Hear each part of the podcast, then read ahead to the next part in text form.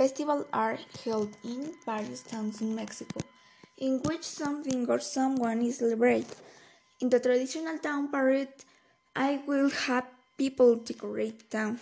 I will put in the place the organization of the dance outings and also people who are going to collaborate with the creation of the parade.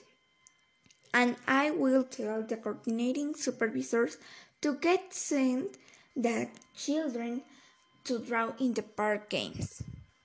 I will send Alex to have the delivery boys deliver the shirts and plastic cups. The shirts are for children and adults, but the cups are only for children. This festival is start tomorrow. For tomorrow, I need all that still organization.